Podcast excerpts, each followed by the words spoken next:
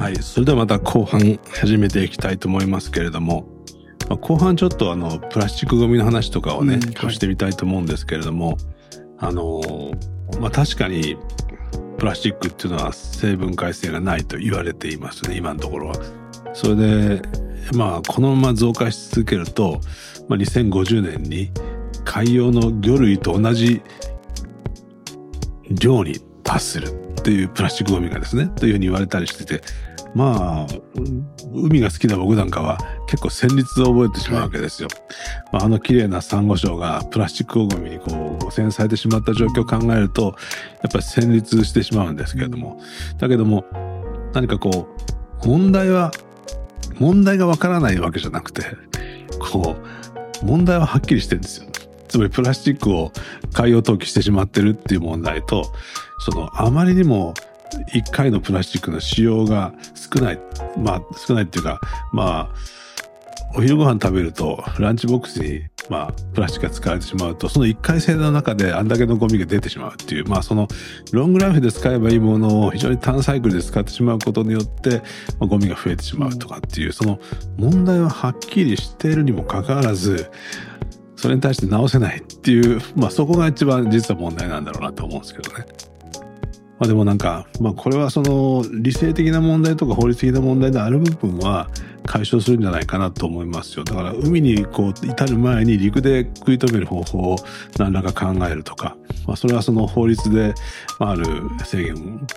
かけていくとか、まあモラルの浸透を図っていくとかっていうことで、まあこのままその捨てられ続けることはないんじゃないかなとは思うんですけれども、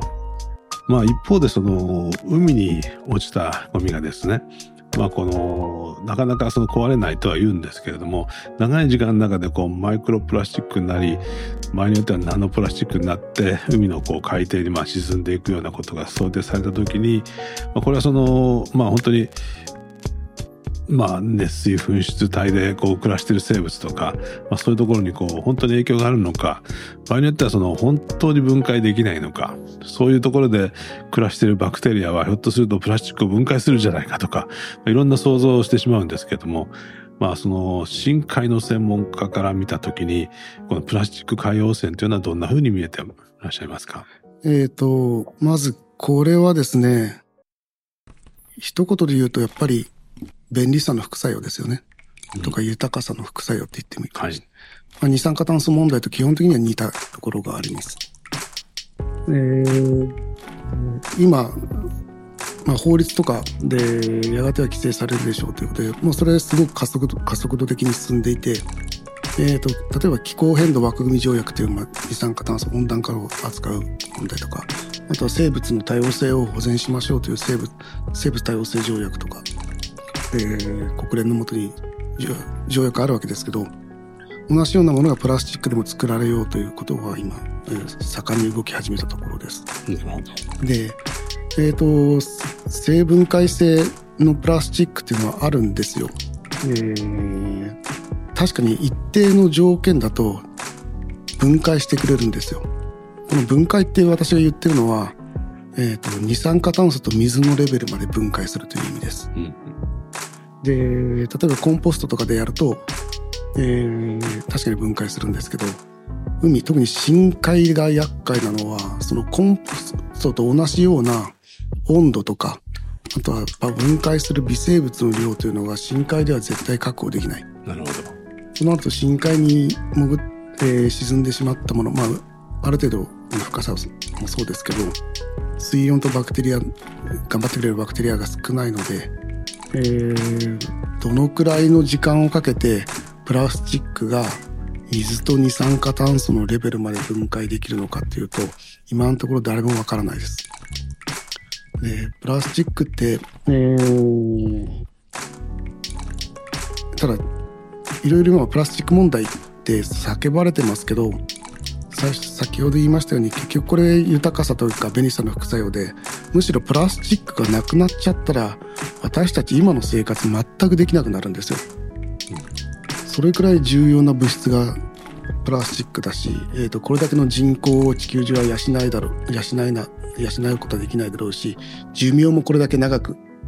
えーなんて維持できない。人類の繁栄を支えてるのはまプラスチック。だからある意味人にとってはとってもいいものなんですけど、ただ、ちょっともう使いすぎて捨てすぎたよねというのが見え始めていて、で、プラスチックってさっき言ったように、えー、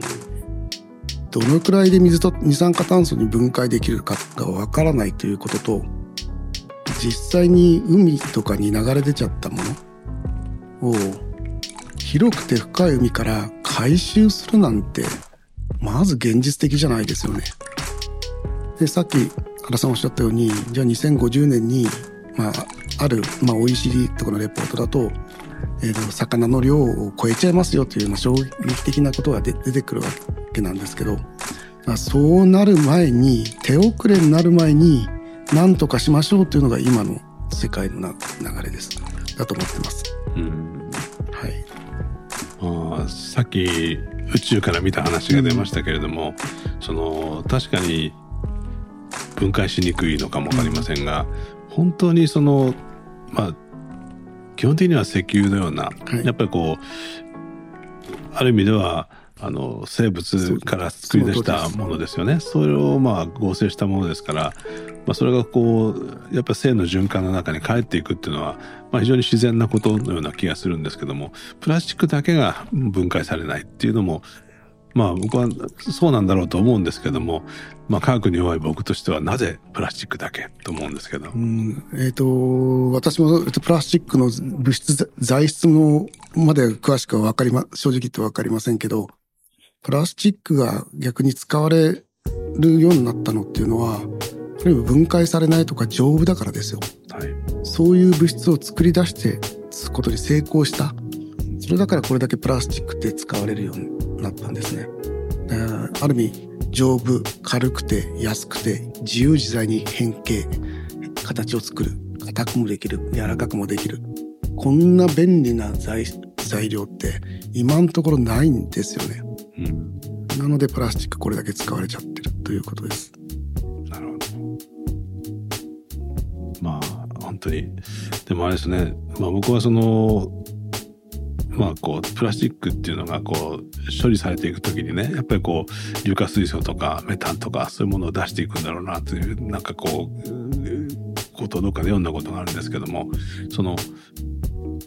深海にで循環することが起こるんではないかということをなんか想像したんですけどもそういうことはないんですね。やっぱりまだ基本的にはバクテリアが少ないということですか？少ないです。ですので、えーと、私たちも、えー、深い海で、えー、調査していてたまたま、まあ、プラスチックの包装紙とか、えーと、パッケージを拾ったりするともう30年前40年前の、まあ、製造年月日がちゃんと書いてあるやつそういうもの普通に取れるのでってことは30年40年では全然分解されない。でプラスチックって使われ出して本格的に人類が作り出したのって1950年代なんですよ。たかがまだ70年ぐらいの。それが一気に加速度的に増え生産が増えたのでちょっと、えー、このまま何もしないっていうのは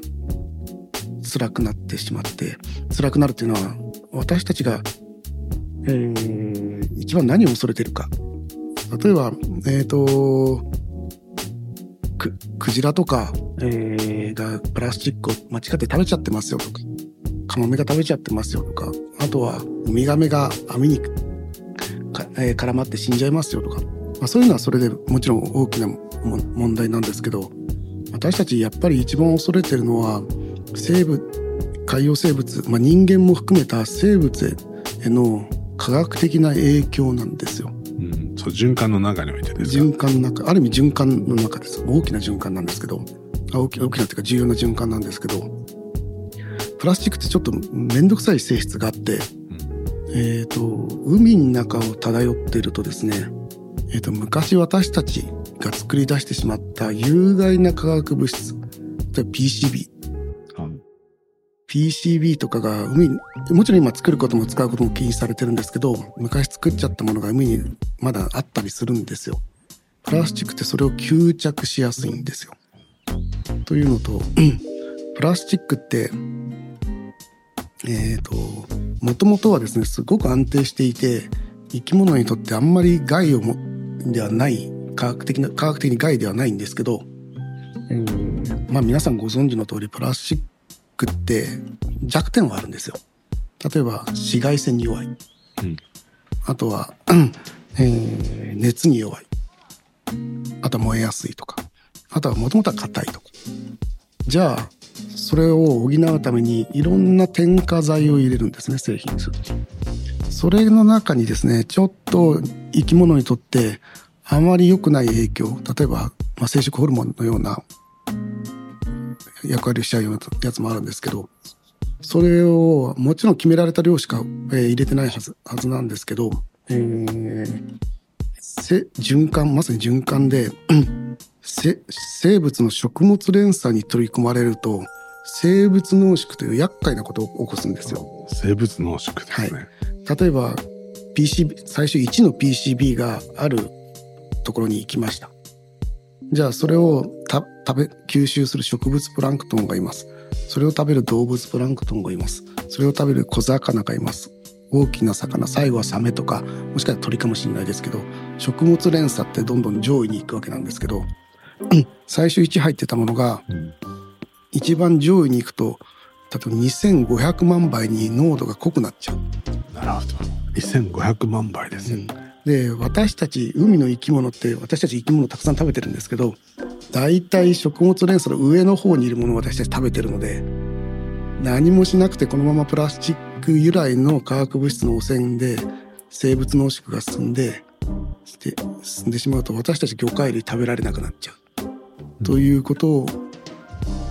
人間も含めのの食生活あとは健康被害もちろん海洋生物そのものへの影響というものを私たち今最も恐れてるんですね。まあそこが最も恐ろしいというふうには世間一般は認識してませんよね。はい。やっぱりまあ海辺に漂着する漁網とか、はい。まあそういうプラスチックペットボトルの光景を見てとんでもないと思ってるわけですけれども、その生物濃縮。はい、まあそれはとても恐ろしそうですね。だからそうとにかくさっき言ったようにプラスチックって海から回収するのは困難ですよね。非常に困難なのでなるべくこれ以上ひどくしない、ままだ間に合う、ま、全然間に合うのでこれ以上ひどくしない。っていうことがとっても大事なんですね。なるほど。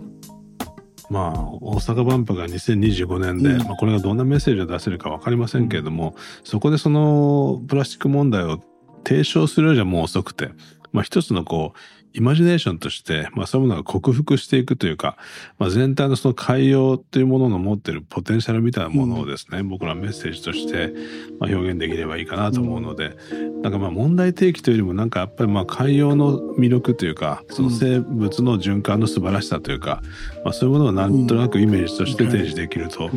いいなと思うんですけどね。なんか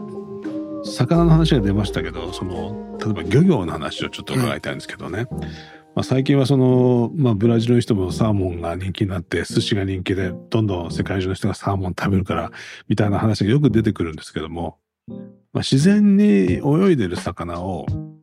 まあ一網打尽にというか、まあ網ですくって取るっていう、まあ漁まあ従来の漁業ですね。まあこれは人口が少ない時はそれでもいいけれども、まあ魚をタンパク質として、まあそういうふうに日常的に食べ始めると、生きた魚を網で捕まえてっていうような方法は限界があるような気がするんですよね。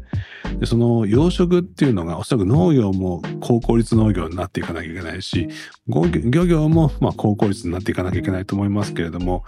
海洋の専門家から見たところのそのいわゆる養殖業っていうのはどんな可能性があると思われますか？えっ、とこれ結構、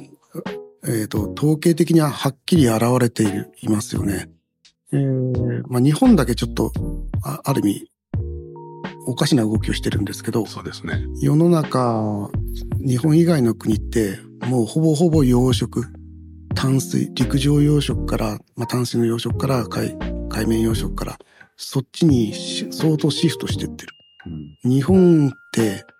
えーとんでもなく広大な海を持っているにもかかわらずまだ養殖って全然すなんていうかな横ばいなんですよね。これが不思議ですよね、私。でもきっとこれからは、えー、えー、おのずからその養殖の方面っていうのがと相当力入れられてくると思います。まあ様々な、ね、いろんなルールとか制約があるのは承知してますけど、おそらくだんだん養殖の方でシフトしていかなくちゃいけないと思いますが、えっ、ー、と、日本って結構めんどくさいのが、陸からすぐ、ちょっと離れるとすぐ深い海になっちゃうんですよ。はい。そこって深い海って養殖やりにくくて。あ、そうなんですか。というのは、それだけ長い漁具を海底から立ち上げなくちゃいけないので、というのと、あと、台風とかが多いので、それで漁具が破損されちゃったりとか、いろんな問題が出てます。出ると思います。そういうことなんですね。うん、いや、なんとなくその、今、牛とかね、うん、豚を、野生の牛を捕まえて食べる人はいないですよね。で、まあ大体牧場で、まあその酪農そのものが高効率だ、効率が悪いとか言われ始めてますけれども、少なくともその牛肉とか豚肉に関してはそうですよね。だけど日本だけなんか自然の牛を捕まえてまだ食べてる国っていう感じが、まあ漁業に関してはしますよね。まあそれは非常におっしゃった通り非常にこう、で、しかも漁業権がもうあらゆる沿岸に張り巡らされていて、その野生、野生の魚を捕まえる権利っていうことがこう張り巡らされてる国ですね。うん、そういう意味では、まあ、こういうことを喋ると漁業の人から叱られるのかわかりませんけども、まあ、ちょっとそのあたりになんか海に対する一つのこう、あの、考え方がですね、ちょっと特殊な国でもあるなとは思うんですね。うん、ただ、えっ、ー、と、私も、えー、3.11の地震以来、ちょっと三陸の海の漁業の関係のお仕事したことあるんですけど、えっ、ー、と、漁業に携わる漁業者の皆さんって結構自分たちの資源、周りの海っていうのをちゃんと管理しましょうよという人たちって結構、志高く、いる人も結構多いんですよ。で、えーまあ、ご承知かもしれませんけど、えー日本の海洋保護区、えー、実は2020年までに日本の排他的経済水域より内側の海の10%を海洋保護区にしなくちゃいけなくてであ2020年までにですねでそれは達成できたんですけど結構その沿岸域ってほとんど海洋保護区になったんですよ。それって漁業者の皆さんが結構ちゃんと管理しているルールで管理しているからまあ特定の漁業種は当然取、えーと、取りますよルールを決めて取るんですけど、えー、そのおかげで、えー、やたらめったら開発しなくて生物の多様性をむしろ守られてますねということで、えー、海洋保護区として認定がされたとか。ですので、えー、なんていうかな。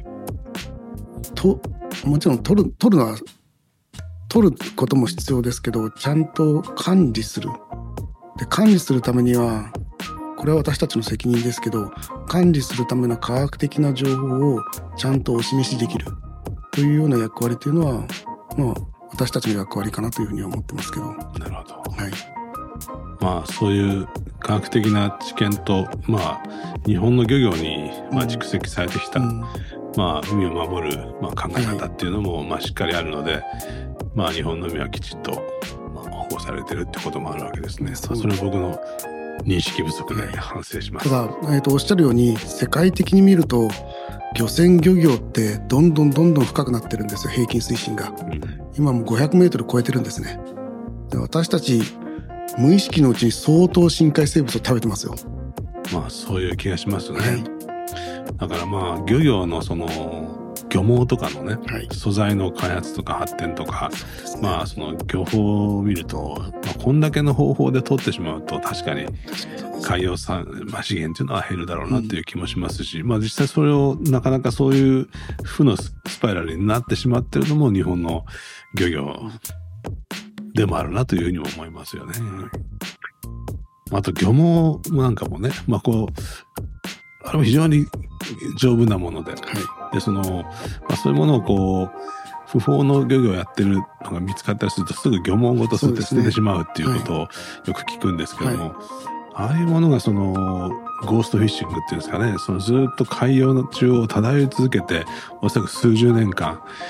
海中の生物を苦しめ続けるっていうことのイメージを持つとですねそうなんです。とんでもないことだなと思うんですよね。だから、えっ、と、SDGs の14番って、うんえー海をターゲットにして、している目標なんですけど、うんその中には明確に、そういう違法な漁業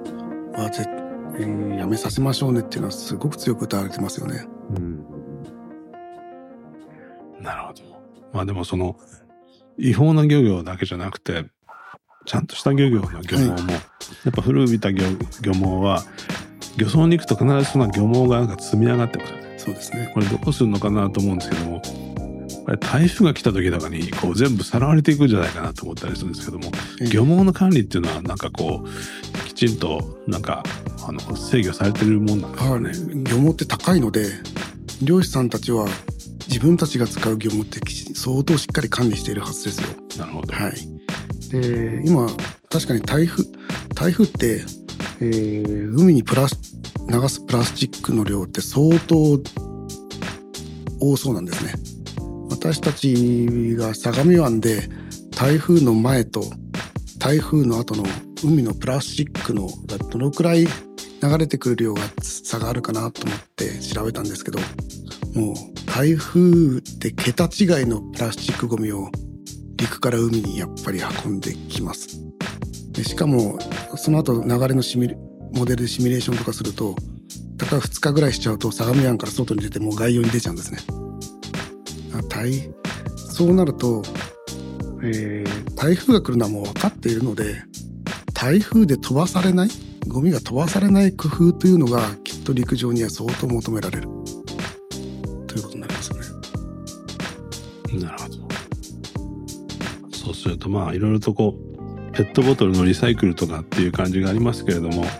まあ、そういうことだけではなくて、はい、まあ、そういう自然災害的なところで海に流れ出すプラスチックもまあ対処しないと、まあ、なかなか収まらないということなんですね。はいありがとうございます。まあいろいろとこう今日は普段考えるプラスチックゴミの状況とは全く違う話をですね伺ったんですけれどもさらに僕はそのまあ万博でどういう、まあ、イメージが作れるかわからないんですけどもそのまあ NHK とか BBC とか素晴らしい海洋の映像を見ることがあるんですけどもこういうイメージネーションっていうのはあったらいいんじゃないかっていうまああの藤倉先生がお考えになる海の素晴らしさというか、ま、これは概念的なものでもいいんですけれども、まみんなそのサンゴの産卵であるとかまあその、クジラが泳いでる姿であるとか、まあ、いろんな海の素晴らしさを見せてくれるんですけどもこのまあ深海探査船調査船に乗って見てきた光景の中で印象に残ってる映像とかイメージっていうのはどんなものが一番印象的でしたかね？えーっとですね、うんえー一番印象に残っているのはそうですね2011年3.11の東北地方太平洋地震ありましたよね。あれの後私たちすぐ調査に行ったんですけど、えーその震源域で、えーまあ、半年後ぐらいに深海6500で潜ったんですよ。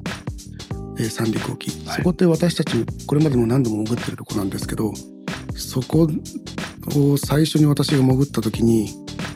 何て言うかな破壊された海底というものを目の当たりにしたのとうわこれはひどいなっていうようなのはあったのとあとその中でもやっぱりしたたかに生き延びてる生きてる生き物の姿。まあさっきの話じゃないですけど、えー硫化水素とかメタンなんて毒ですよね。海洋生物って私たちにとって毒なやつなん毒なものなんですけどいろんなその環境にでも、まあ、地震の後でも毒のとある場所でも結局海の生き物ってしたたかですよなるほだからプラスチックに対してもおそらくしたたかなんですよど。なるほど。まあなんかその海洋になんかこう瓦礫が積み上がった映像って言われたらどうしようかなと思ったんですけどそのまあ深い海がこうその生物の体系ができているものがもう強烈な、まあ、まさにそのプレートテクトニクス的な力でもって破壊されたっていう光景が、まあ、すごいと同時に、まあ、そこで生き延びていく生命のしたたかさ、うん、まあ、その、まあ、それも一つの循環の一つの、ね、まあ、そこの地球の摂理っていうの宇宙の摂理ですよね。だからもう、当たり前のように繰り返されてることなので。うん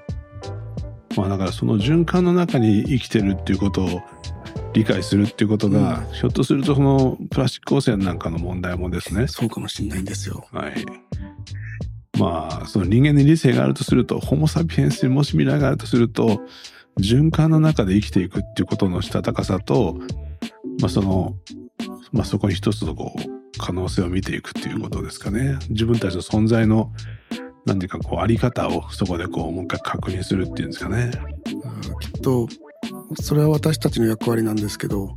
どうしても人間ってその科学とか技術で、えー、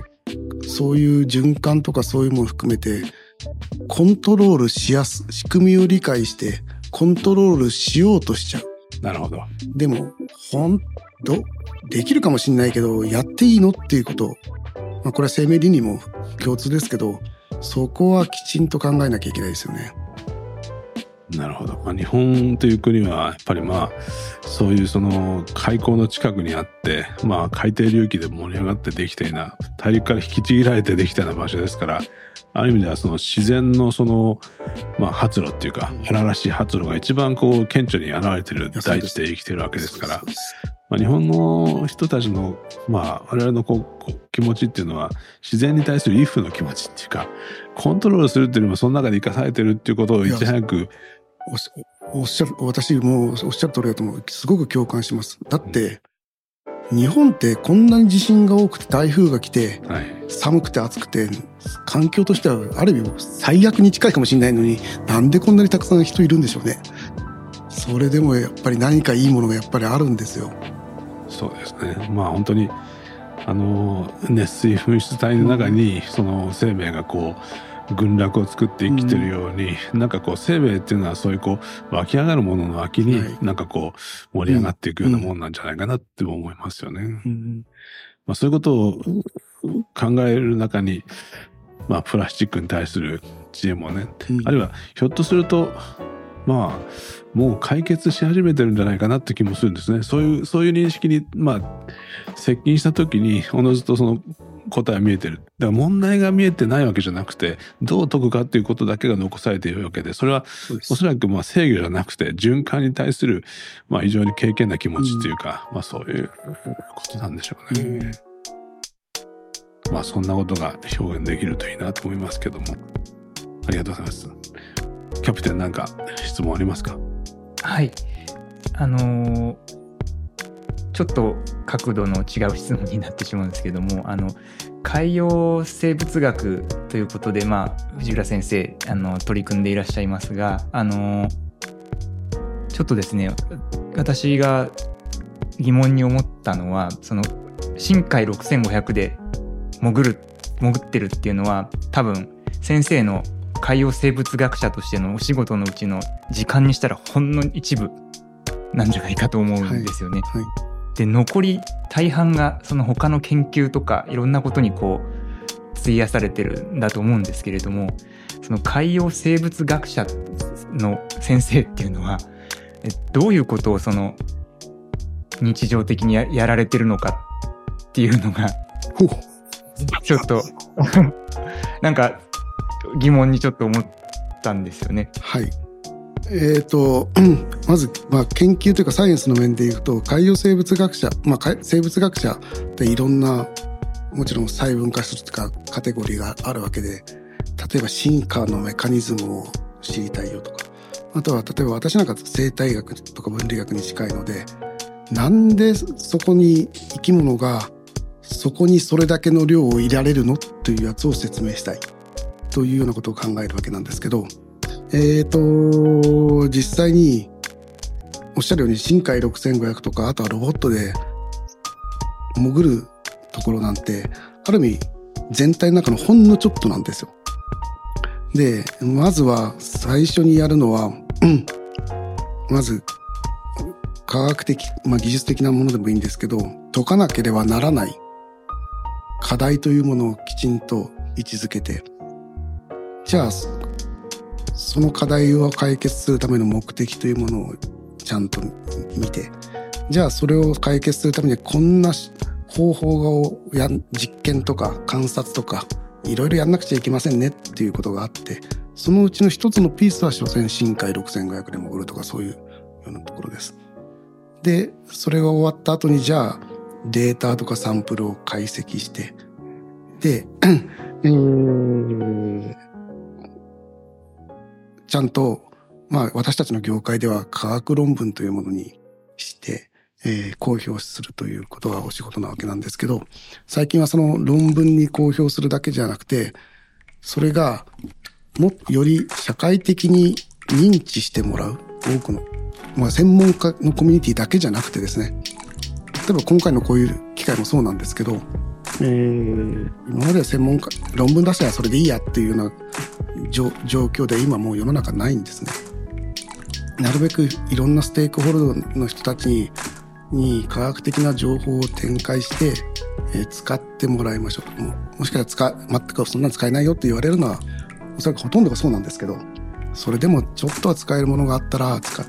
使ってくださいよというようなことをやるというのが一連の仕事です。はい、ありがとうございます。やはりあのこう謎とか自分がこうだな例えばその、うん、なんなんでしょうね先ほどのえっと、化学合成生態系みたいなのがあるんじゃないかっていうなんか仮説みたいなものを持たれてそれをこう本当なのかっていうのをこう解明していくとかなんかそういうところにあのやっぱりモチベーションというかっていうのが終わりだっていう感じ。そうですね、まあえーとまあ、化学合成生態系の場合は、はい、むしろ偶然の産物なんですけど、うん、えーとむしろそこにいる生き物がこういう仕組みで生きてるんじゃないだろうかという仮説を立ててそれを検証していくというようなそういうようなお仕事というのは私たちの役割ですね。はい、ありがとうございます。はい、はい、あのー、今日はどうもありがとうございました。あの僕もその昔デザイナーじゃなかったら何やってますかって言われてとっさに海洋生物学者って言ったことがあるんですよ。なんかね、まあ、僕はその理科系の人間ではないですけどもどっちかというとこうまあ文学的生物学とでも言いますか、うん、だからそういうこう何かこう実際のサイエンスっていうその数値やその分析だけじゃなくてそこにこう何かある種の見立てというか構想というか生物全体に対するイマジネーションをまあ、なかなか生物学っていうのも今生命っていうのを定義できていませんからなんかそういうことに対するなんかこう着想をですね、まあ、組み立てていくようなことに対する憧れを持った記憶がなんかあるなと思ったんですね。ですから今日はまあいろいろとこうお話を伺って、まあ、とてもなんか自分としても腑に落ちるものがあってあの、まあ、とてもあの参考になりました。本当に今日はありがとうございました。どうもありがとうございました。